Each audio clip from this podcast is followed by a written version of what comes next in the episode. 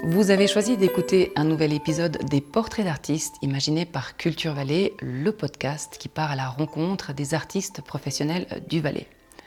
Aujourd'hui, nous avons la chance d'être en compagnie du réalisateur Gaël Métro, un artiste nomade atypique et fort sympathique, qui emporte sa caméra et ses micros à chacun de ses voyages, que ce soit au cœur de l'Afrique, au bord du Gange ou au pied de l'Himalaya. Passionné par l'image autant que par les mots, il nous conte sa vision du monde au travers de ses films documentaires qu'il nous bouleverse et nous emporte à chaque fois. Cédons-lui la parole pour qu'il nous raconte son histoire, celle qu'il a mise une caméra dans les mains et qu'il n'a plus lâchée depuis. On se retrouve ici euh, à Lide, dans ce village dans lequel tu as, tu as grandi. Ensuite, euh, tu as commencé, enfin, tu as fait des études de philosophie, de français, d'histoire de, de l'art. hein. Et puis, euh, finalement, aujourd'hui, tu es euh, réalisateur de films documentaires et de films de fiction. Donc, tu as quitté euh, ce métier, toute prédestiné quelque part à l'enseignement. Et aujourd'hui, tu te retrouves réalisateur. Alors, qu'est-ce qui s'est passé Bon, d'abord, j'ai fait un peu d'enseignement, j'adorais ça. hein.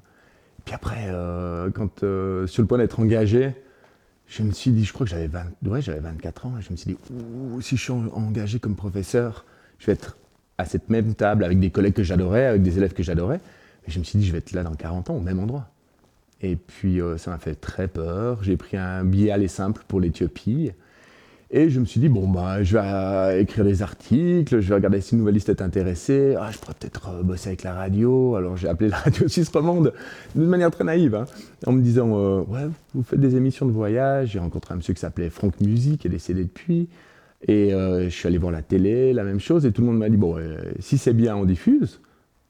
Et euh, bah voilà, j'ai de la chance d'avoir des gens qui m'ont tendu, tendu la perche, quoi. Ce qui fait que je suis parti en Éthiopie, je suis revenu, j'ai fait euh, des carnets pour un dromadaire sur l'épaule sur la radio Suisse romande, des articles pour le Nouvelliste, et puis, et puis à 52 minutes, mon premier euh, 52 minutes. Et après, j'ai suivi une formation de journaliste, vraiment pour, pour vraiment clarifier les bases, parce que pour moi, c'était... Je trouve que dans le documentaire, c'est capital d'avoir une formation de journaliste, de savoir... euh, bah, on travaille quand même avec du réel, la vie des gens et euh, il y, a- une certaine approche journalistique qui est capitale. Même si pour moi aujourd'hui, je distingue très clairement euh, dans ma vie le travail de documentariste et celui de journaliste. Quand je fais un reportage ou quand je fais du documentaire, le documentaire pour moi a une plus-value artistique. Il y a- il y a- on ne fait pas passer de l'émotion avant du contenu. Et donc, tu as commencé euh, carrément avec un, un 52 minutes, hein, tu, le- disais. Donc là, tu n'as pas eu peur, tu as été euh, franco, quoi. C'est toujours comme ça dans ta vie? Tu, y vas franco, 52 minutes, on y va euh, Oui, oui, mais en, en l'occurrence, là, non. J'avais travaillé un petit peu à Canal 9, euh, du temps où il y avait des bénévoles et c'était génial. Et je suis parti avec une caméra de Canal 9. Mais j'avais fait des 3 minutes ou des 5 minutes, c'est clair. Et euh, quand j'ai décidé de faire un 52 minutes, tout le monde m'a dit Ouais, monte déjà un 13 minutes. Ce qui était déjà problématique parce que j'avais pas d'ordinateur à l'époque. Donc c'est mon pote Julien Pouget, qui est le musicien de tous mes films, qui m'a dit Ah, mais moi j'ai un ordinateur, tu peux venir monter à la maison. Et euh, je me suis installé chez lui, il venait d'avoir une fille, je leur faisais à manger à lui, euh, sa fille, son épouse. Lui, il a fait la musique de mon film, son épouse a fait la voix off de Isabelle Rimbaud, la, la, la sœur de Arthur Rimbaud. Julien a fait, fait la voix d'Arthur Rimbaud. Enfin, le documentaire in-house, pendant six mois, on a fait que ça. Et c'était génial.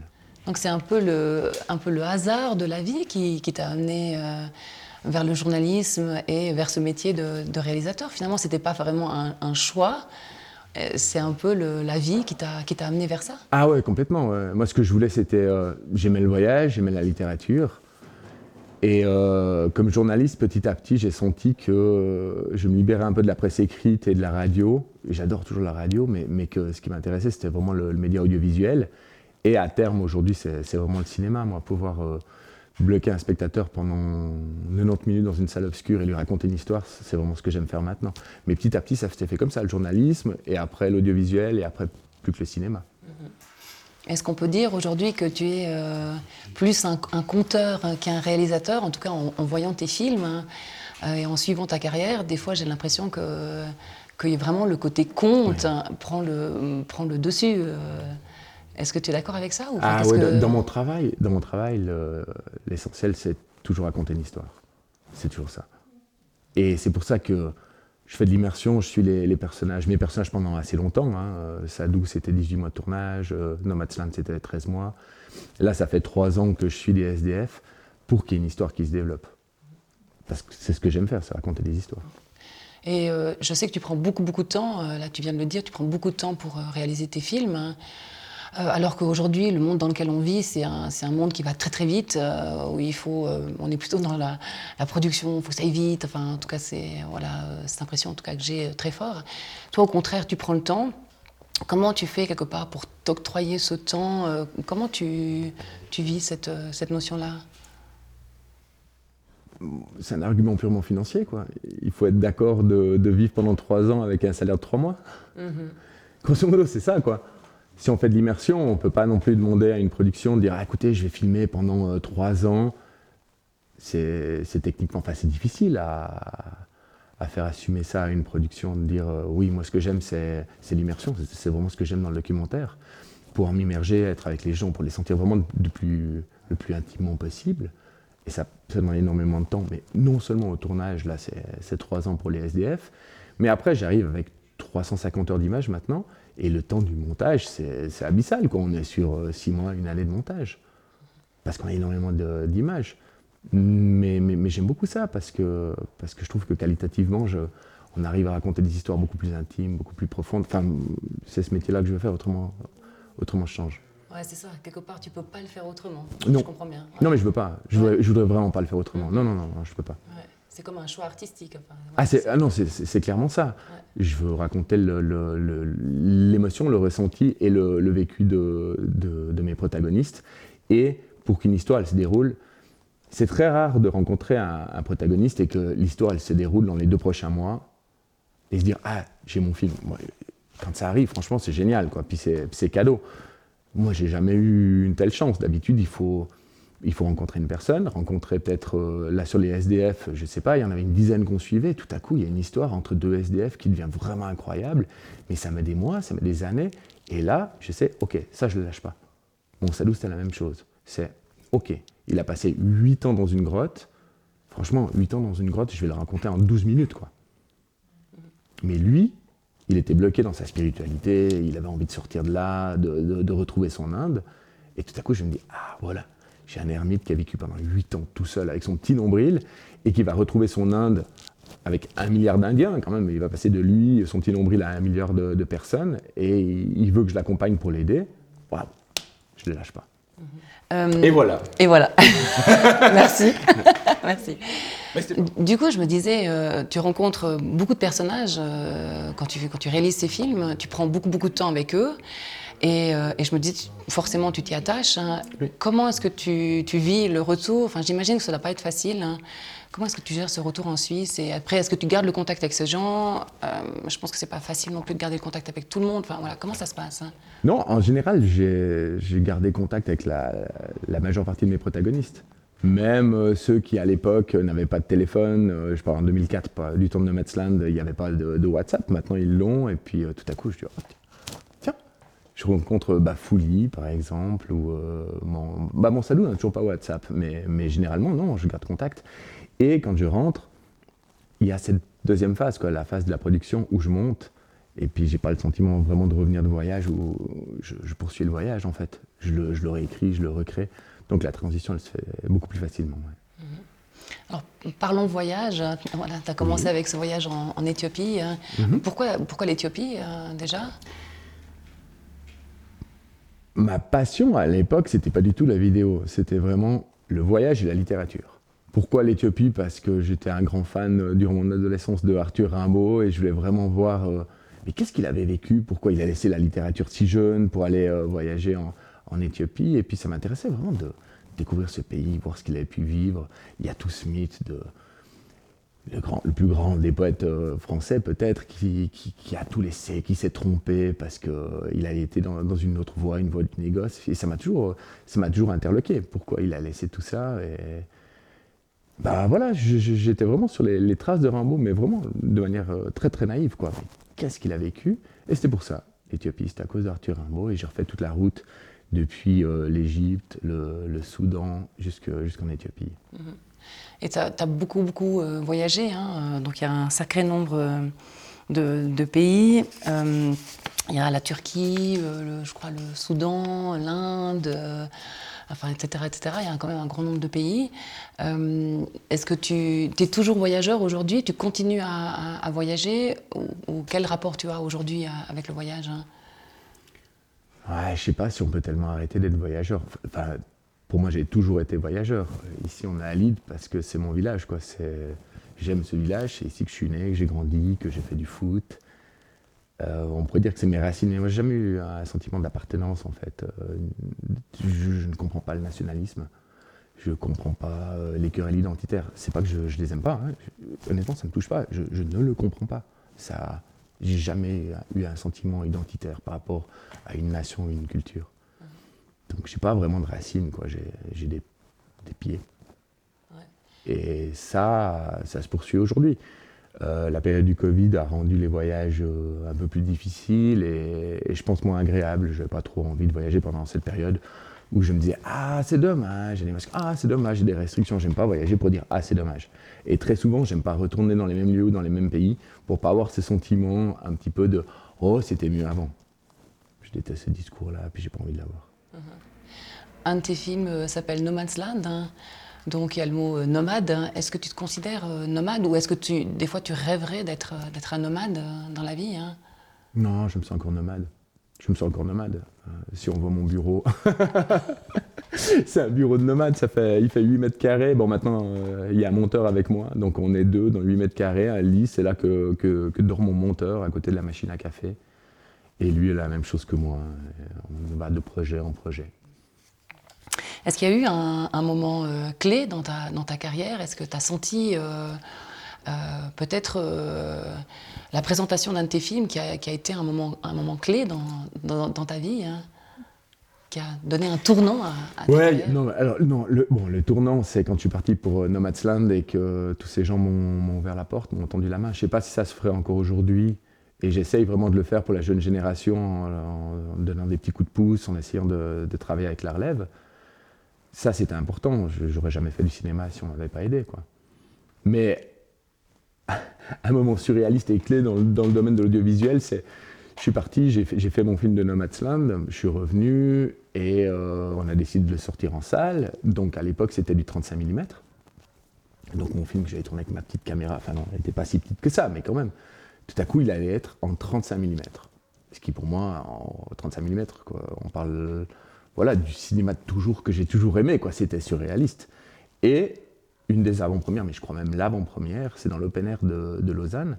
J'ai fait mes études à l'université de Lausanne et l'open air de Lausanne, donc ça, il y a l'écran qui se lève, qui ouvre sur le lac. C'est un des plus grands écrans qu'on a en Suisse. Hein. Euh, juste après la Piazza Grande, quoi, mais c'est hallucinant. Cet écran avec une gigantesque musique épique se lève et il y a le film et le lac derrière. Et c'est là que j'ai vu, euh, voilà, c'était le best-of de tous les, tous les films d'habitude qu'on mettait là. Et là, tout à coup, il allait avoir mon film à moi pendant cette open air. Et, je vois bien que le générique qui se lance et que ça ressemble à mon film. Par contre, c'était évident pour moi que jamais il y aurait mon nom. C'était pas, c'était pas possible. Mon nom, il allait jamais être sur cet écran-là. Et, j'étais sûr qu'il n'y aurait pas mon nom dans le générique. ça me paraissait logique, quoi. J'ai pas de place là. Mm. Et c'est là que tu as pris conscience, quelque part, que tu étais euh, scénariste et réalisateur. Voilà. Non, non, non, je n'ai toujours pas pris conscience encore maintenant. Non, non, non, non, c'est pas, c'est pas possible. Pour moi, c'est pas possible que je fasse euh, un film qui passe après celui de Tarantino ou comme au début, on fasse autant d'entrées que je sais pas que. C'était quoi C'était euh, Batman. Ah, c'est surréaliste. Non. Non, non, non. non, je suis un imposteur. je suis un imposteur. Pourtant, ça s'est passé. je sais, mais c'est surréaliste pour moi. C'est surréaliste pour moi et je le fais pas pour ça. Je le fais pas pour avoir autant d'entrées que Batman. Je le fais parce que ça m'aide à vivre. Mais donc du coup, tu te considères, euh, j'ai l'impression que c'est comme si tu dirais, je suis pas vraiment réalisateur ni scénariste. Donc du coup, tu es quoi? Non, non, je pense que je suis réalisateur et scénariste et que j'ai passé assez de temps à, à travailler sur des images et que c'est ma passion et que je pense que 18 heures par jour, je pense à ça quand je me mets au lit, je me mets au lit avec, euh, avec un scénario que je développe. Quand je me douche, je pense à des idées. Quand je regarde des films, c'est ma passion. C'est ma passion. J'ai pas le sentiment de travailler. C'est pour ça que je pense que je suis un peu un imposteur. C'est que j'ai jamais le sentiment de travailler. j'ai trop de chance. Mm-hmm. Vraiment. J'ai lu euh, dans une de tes interviews euh, le scénario de mes films documentaires, c'est la vie. Hein.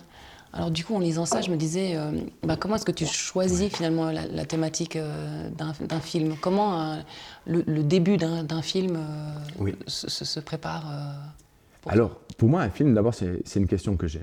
Comme les films sont intimement liés à ma vie, il faut que j'ai un questionnement.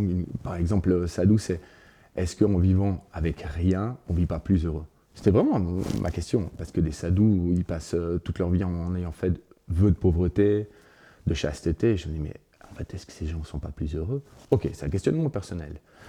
Je l'utilise pour aller faire des repérages de mes films, pour essayer de trouver un film qui va me permettre de creuser la thématique et de la partager, en fait, parce que tout mon travail, c'est de partager, en fait, ces, questionnements-là.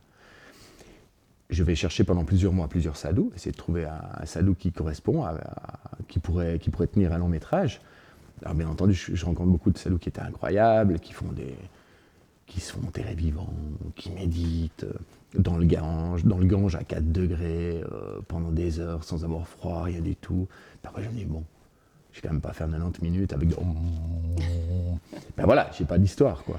Et tout à coup, je rencontre ce sadou qui s'appelle Suraj, qui a quelque chose qui m'étonne, et justement, où il y a, un petit grain dans le rouage, je m'aperçois qu'il a un tournant de sa propre existence. Et là, ça m'intéresse. Là, je sais qu'il y a une histoire.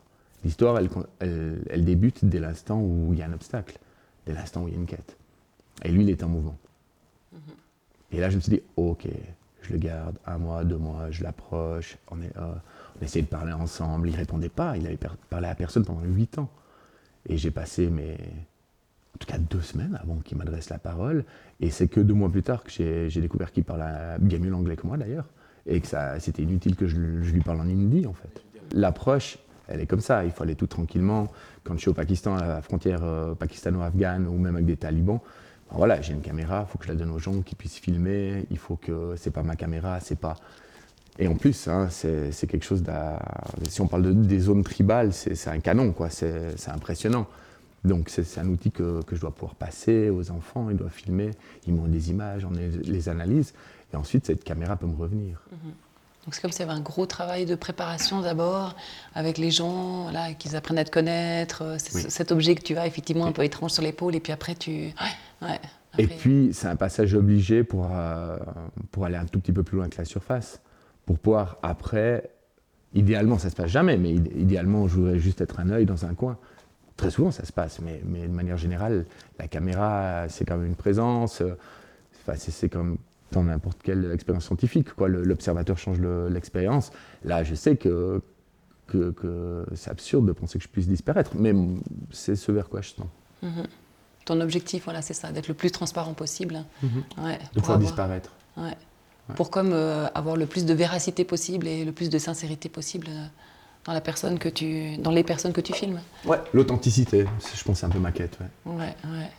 Et puis, tu fais, mm, la plupart du temps, tu fais tout. Euh, donc, tu as la caméra, c'est toi qui as le micro, c'est même toi qui fais les, voix off, sauf la musique. Hein, là, c'est ton ami Julien, Julien Pouget. Euh, est-ce que tu fais ça parce que justement tu voyages et donc c'est plus simple pour toi ou est-ce qu'il y a une autre, une autre raison là derrière hein? Donc oui, dans les documentaires, bon, en fiction, euh, je suis ravi d'être juste réalisateur et puis pouvoir dire action. Mais dans les documentaires, comme je prends beaucoup de temps, déjà, ce serait problématique d'aller avec une équipe habituelle de tournage qui est au minimum de trois personnes. Et, euh, mais surtout, une équipe, elle déstabilise le, microcosme. S'il y a un preneur de son qui est comme ça tout le temps, s'il y a une productrice qui est derrière, enfin, voilà, ça en impose.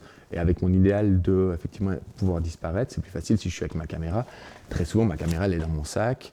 J'entends du bon son, j'allume pour prendre du son, je cadre depuis en bas, puis petit à petit, si je parle avec les gens, je la monte sur l'épaule, mais je, je, garde toujours le contact euh, comme ça avec les yeux, je recadre, je change d'angle, mais l'image, elle est au service du récit. Euh, et là, je suis en montage ces temps-ci, et je m'aperçois que si j'ai une image qui n'est pas forcément bonne, mais qui raconte, je vais la mettre à la place d'une belle image. Moi, je veux que ça raconte. La priorité, de nouveau, on en revient au conteur, quoi. On raconte. On raconte d'abord une histoire. Hein. Tout à fait. Et puis l'image et le son, ça vient comme euh, compléter euh, voilà, ce que tu as, envie de, as envie de dire. Ah, il faut raconter, il faut trouver un moyen de, raconter, de raconter comme, comme moi j'ai perçu. Comme je et, et c'est là où c'est pour ma véritablement du documentaire, parce que j'ai aucune prétention à la vérité et à, l'absolu d'un personnage, mais, mais ce qui importe, c'est d'avoir mon regard, de, dire voilà, voilà cette personne, Souraj, pendant 18 mois, je l'ai suivi, voilà comment je le vois. J'ai aucune idée de qu'est-ce que c'est que la réalité de Suraj. J'ai aucune prétention à la réalité et la vérité, quoi. Mais mon point de vue sur cet être, c'est celui-là. Et mon point de vue se ressent dans mon cadrage, mon point de vue se sent dans la manière de, monter un plan, d'y ajouter un tapis sonore, de la musique. Et, tout le travail après euh, de montage, c'est reconstruire ces sentiments que j'ai de lui. Mm-hmm. Donc il y, a, ton, ton regard hein, sur, euh, sur le personnage et en même temps il y a le propos du, du personnage. C'est comme. Euh, c'est un peu comme une danse à deux, quoi, quelque part. Hein, ah oui, oui, oui. À, moins que ce soit une œuvre journalistique où on doit s'approcher du contenu. Mais même, de toute façon, un cadrage, c'est un point de vue. Hein. C'est, euh, si je décide de prendre un gros plan, s'il y a quelqu'un qui est seul, je peux avoir un gros plan où on a le sentiment qu'il est un peu triste et seul, ou un plan large où il est tout isolé, mais ça donne deux effets très différents pour le spectateur. Donc, moi, quand je monte un film avec mon monteur, on a tout le temps que pense le spectateur. Nous, on travaille c'est une danse à deux, mais surtout à trois avec les spectateurs.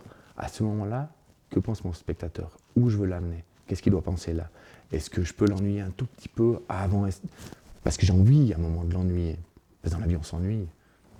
Avant de surprendre, avant, avant de le perdre. Où il a, il a perdu le fil, il s'aperçoit qu'il ne comprend plus rien à cette histoire-là, et c'est très bien. Et ça, c'est dans le cinéma. Parce que dans le cinéma, le spectateur, il est, il est bloqué dans une salle noire, il ne peut pas mettre pause, il ne peut pas revenir en arrière, il n'a pas la tentation de le faire. Et là, je peux jouer avec lui. Dès l'instant où ça passe dans un autre format où il peut mettre, mon spectateur peut mettre pause sur son ordinateur ou sur sa télé, ok, c'est un, autre format pour lequel je n'ai pas travaillé en fait. Moi, je travaille vraiment mes œuvres pour que le spectateur soit, soit ravi en fait. Euh, ravi dans le sens rapt, hein. pas dans le sens ouh, je suis... Non, dans le sens qu'il soit, soit pris quoi. Qu'il soit captif. Qu'il soit, captif. Euh, Moi, je, je, joue avec lui. Ouais, ouais. Ouais, j'entends beaucoup du jeu. Hein. J'entends ah beaucoup ton envie de, jouer avec le spectateur euh, ouais, et avec euh, la personne qui va voir ton film. Ah oui, je suis tout sauf un artiste maudit qui dit c'est génial ce que je fais. S'ils comprennent pas, c'est parce que je suis un avant-gardiste. Non, non, non, non. Moi, je veux parler à vous. Je veux parler aux spectateurs actuels. J'ai besoin de savoir comment les gens pensent comment les gens écrivent des histoires, comment ils les entendent. C'est pour ça que j'aime être dans des bistrots, rencontrer des gens, Comment est-ce qu'on fait un récit? Comment est-ce qu'on le reçoit? Moi, Pour moi, j'ai un interlocuteur et c'est mon spectateur. C'est à lui que je raconte cette histoire. Et, j'ai besoin de le connaître. Et que tu t'adresses, tu t'adresses vraiment à lui, au travers de tes films. Tout à fait. On parlait des, questions aussi euh, tout à l'heure. Hein. J'ai aussi lu euh, quelque part que tu cherchais euh, tes propres réponses dans tes, dans tes films. C'est aussi quelque chose que j'ai lu. Et donc, du coup, je me demandais, est-ce qu'il y a une question euh, que tu t'es posée et à laquelle tu n'as pas eu de réponse hein, au travers de tes films? Mais très souvent, j'ai des questions en partant sur mes films, par exemple sur Sadou, cette question de savoir si effectivement en vivant avec peu, on vivait pas mieux. Et au fil, au fil des mois, je m'aperçois que en fait, la question a disparu. Celle-là, j'y ai répondu, je pense. Mais euh, j'ai beaucoup de questions qui ont simplement, qui ont simplement disparu parce qu'elles n'ont plus, plus lieu d'être. Et c'était quoi la réponse alors, du coup Est-ce qu'on est plus heureux avec moi? Ouais, je pense que la, réponse est, bien plus complexe parce que le, c'est Sadou que j'ai vu beaucoup de beaucoup d'entre eux souffraient d'un manque affectif en fait. Cet isolement, il est, il est extrêmement douloureux, quel qu'il soit. Et hum, il y a peut-être dans la spiritualité aussi une certaine fuite en fait. Et euh, c'est ça que raconte le, film de, de, Sadou en fait. C'est un Sadou qui a vécu 8 ans tout seul et qui, qui veut revenir dans le monde et qui ne sait pas comment le faire parce qu'il a besoin de parler, il a besoin que son cœur batte, de rencontrer des gens et, il ne sait plus le faire. On est tous des êtres éminemment sociaux. Hein. Exactement, tout à fait. Tout à fait. Par contre, euh, par contre, le dépouillement, le fait de vivre avec moi, ça, je continue à y croire. Moins on a de possession, moins, plus on arrive à simplifier la vie, plus, la, plus on a de temps, plus on a d'espace pour, euh, pour aller à l'essentiel. Et ça, tu arrives à le, faire dans ta, dans ta, vie aussi? Tu arrives à, l'appliquer aussi euh, ici, euh, en Suisse euh, bah, Justement, c'est un combat au quotidien. Je pense que c'est pas possible d'appliquer ça et de se dire. Bah, quand je voyage, j'ai mon sac à dos. J'ai mon grand sac à dos avec toutes mes affaires, plus mon sac de tournage. Donc j'ai 30, 40 kilos de matériel. Et je sais que pendant une année et demie, c'est ça. Et si je perds un élément de, de tout ça, il va falloir que je le remplace. Alors voilà, j'ai deux t-shirts, une brosse à dents, si je la perds, ben voilà. Ici, non. Ici, on peut aller racheter, donc c'est un combat au quotidien où il faut savoir euh, quand est-ce que c'est du superflu, quand c'est du superflu qui va nous alourdir. Et après, quand euh, j'ai découvert que ma vie, finalement, je n'allais plus faire ma vie seule, mais que j'allais avoir une famille, c'est aussi un autre questionnement. C'est pas un rythme de vie que je peux imposer à, à ma famille. Moi, j'aime ce dépouillement, mais je sais que ma famille a le droit d'avoir euh, d'autres aspirations. Donc, au, quotidien, quoi, je pense qu'il faut essayer de se dire est-ce qu'on a vraiment besoin de ça? Est-ce que je peux m'en défaire? Est-ce que j'arrive à vivre plus léger Et puis, euh, et d'autres choses, comme par exemple tous les gens qui, se plaignent de leur euh, téléphone portable. Je dis, mais c'est sublime, quoi. J'ai mes nouvelles, j'ai le calendrier, j'ai tout là-dedans. En plus, ça commence à faire de la belle image. Bon, rien à voir avec une caméra, on est bien d'accord, mais, mais pour l'instantané, pour des souvenirs, c'est sublime, quoi. Je trouve que c'est juste qu'on ne sait pas utiliser les outils modernes. Mais, mais la faille, c'est pas l'outil, quoi. C'est notre euh, incapacité à, savoir l'utiliser correctement et cette dépendance qu'on a systématiquement euh, envers tout objet de consommation, quoi. Mhm. Parce qu'ils sont faits pour qu'on soit dépendant, mais, mais, mais on n'a pas, on n'a souvent pas le caractère euh, suffisant pour savoir l'utiliser. Mhm. C'est tout d'un coup l'outil qui, qui, prend, qui prend le dessus sur, sur nous, quoi. C'est lui qui devient le maître. Ouais. ouais. Et ça, tu fais attention à ça.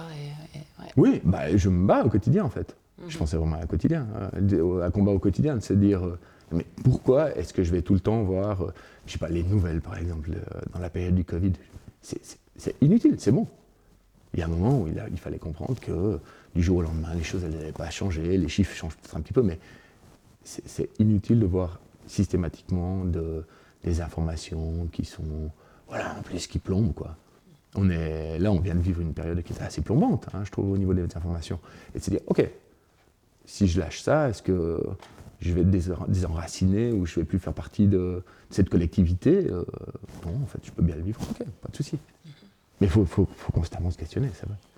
Ça demande, euh, ouais, ça demande de l'énergie. Tu parlais de ta famille euh, tout à l'heure. Hein. Ta femme est également réalisatrice. Hein, ouais. Est-ce que vous avez des projets, des projets en commun ou bien est-ce que finalement tout ce que tu fais aujourd'hui c'est en compagnie, enfin en, partenariat avec ta femme hein? Oui, tous. Je pense qu'on fait tous nos projets ensemble, mon épouse et moi, oui.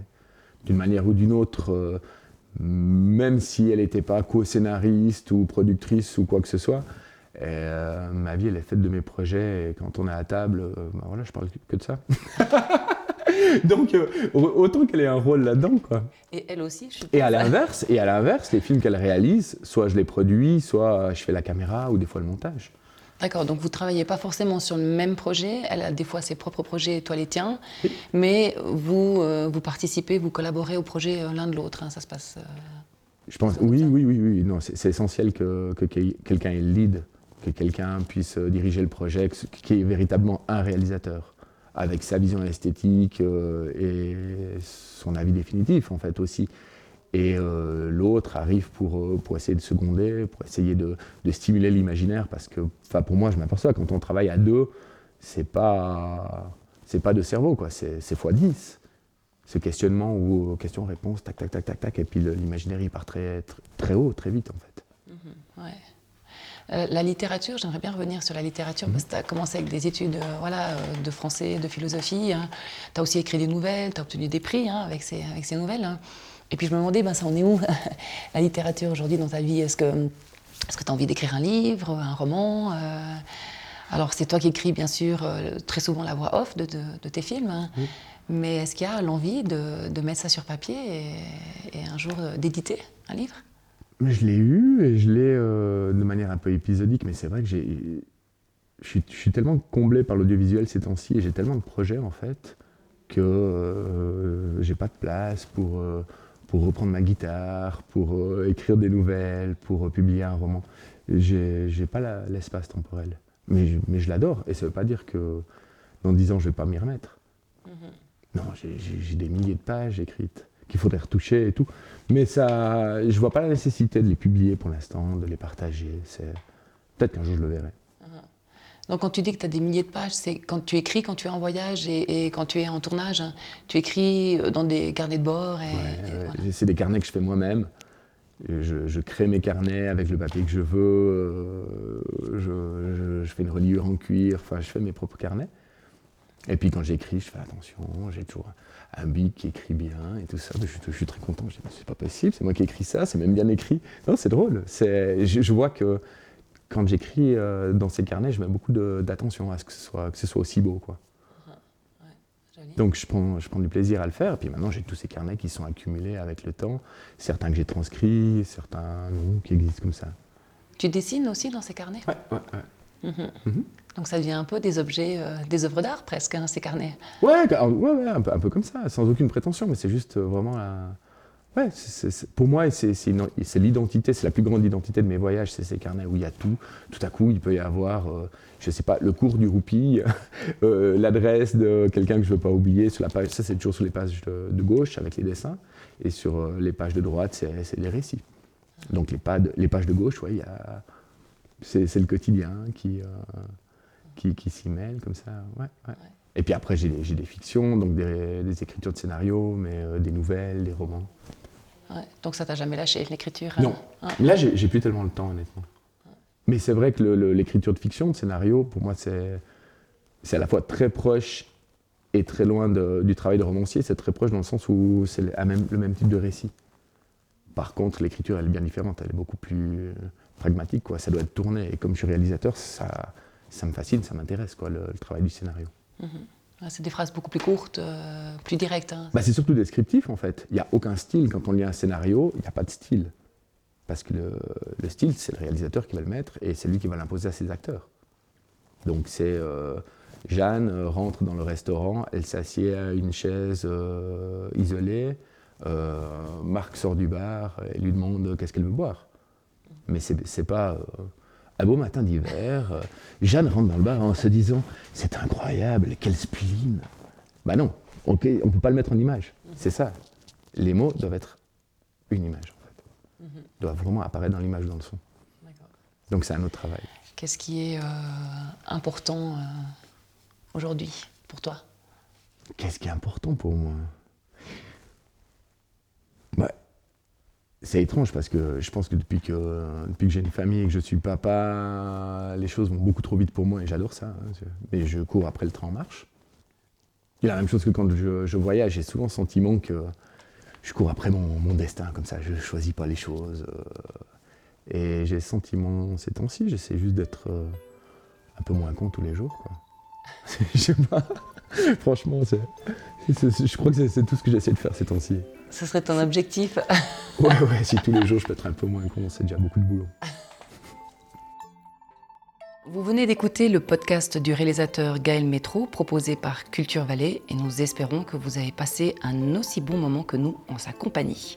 Ne manquez pas de visionner sa vidéo mise en ligne sur le site internet culturevallée.ch. Nous, on vous dit à bientôt pour une autre interview, une autre tranche de vie d'artiste.